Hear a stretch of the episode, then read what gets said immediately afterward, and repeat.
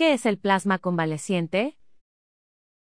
El plasma es la parte líquida de la sangre, está conformado por agua, sales minerales, enzimas, anticuerpos y una gran cantidad de proteínas que velan por el buen funcionamiento de nuestro organismo, y en este caso al plasma de pacientes que se han recuperado de COVID-19, se le denomina plasma convaleciente.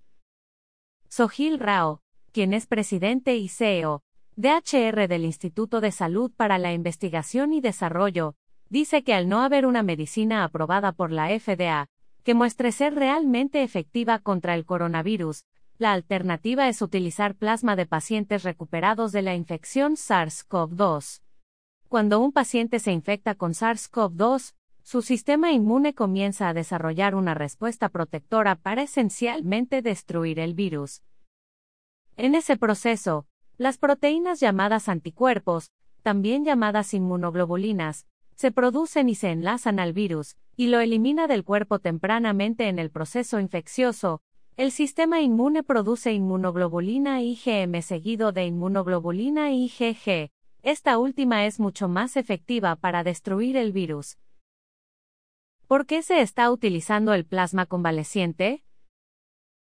Se dice que las transfusiones de plasma convaleciente que contiene anticuerpos de SARS-CoV-2 puede ser beneficioso en pacientes que sufren una condición severa y en peligro de muerte por COVID-19, y que además puede ayudar a la población de alto riesgo que tenga una condición médica crónica, como por ejemplo enfermedades del corazón, diabetes, entre otras y también para aquellos que tienen un sistema inmune débil. Requisitos para donar. De acuerdo al Dr. S.K. Saren, director del Instituto para Hígado y Ciencias Biliares por sus siglas ILBS, lo más importante es no perjudicar a los donantes de ninguna forma, y para garantizarlo hay parámetros. Una persona puede donar después de 14 días de haberse recuperado solamente si no son mayores de 60 a 65 años de edad. Además, no debe tener diabetes que no esté siendo controlada o hipertensión. No debe padecer insuficiencia renal, enfermedad de pulmón o hígado. Los donantes deben estar bien alimentados y pesar más de 50 kilogramos o 110 libras. Sus niveles de hemoglobina deben ser mayores a 8 o dependiendo de la escala que se utilice en cada país. Las mujeres que alguna vez hayan estado embarazadas también están excluidas como donates. Además, el donante debe tener un buen nivel de anticuerpos, el doctor agrega que en ILBS ellos buscan dos cosas en los donantes. Una es que el donante posea un nivel alto de IgG titre 1, 640 lo cual sugiere un nivel alto de anticuerpos, pero el doctor dice que algunos de esos anticuerpos no trabajan en neutralizar el virus SARS-CoV-2. ¿Por qué mujeres que alguna vez han estado embarazadas no pueden donar plasma?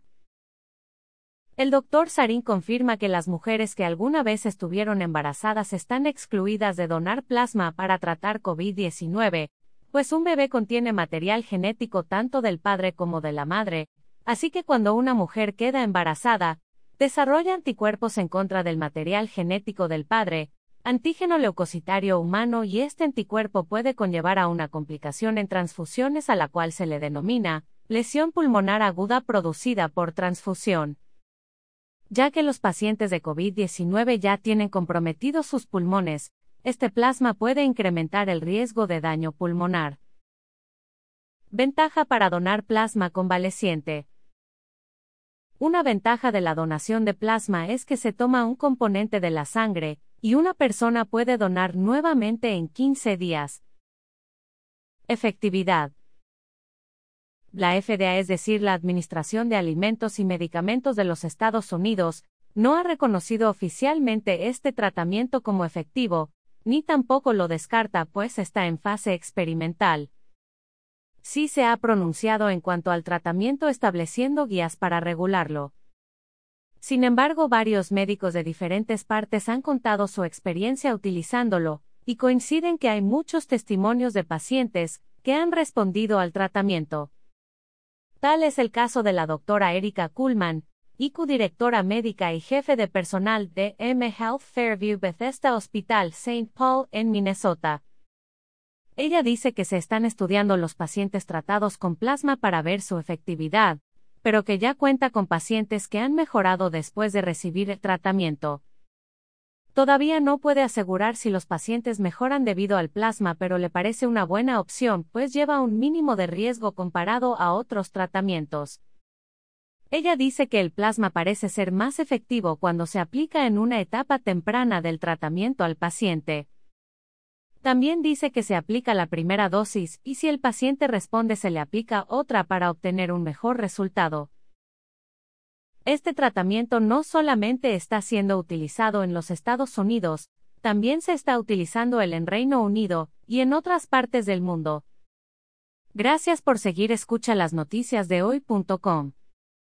El mejor resumen en audio de las noticias de último minuto. Si deseas estar siempre al tanto de las últimas noticias, no olvides suscribirte o seguirnos en nuestras redes.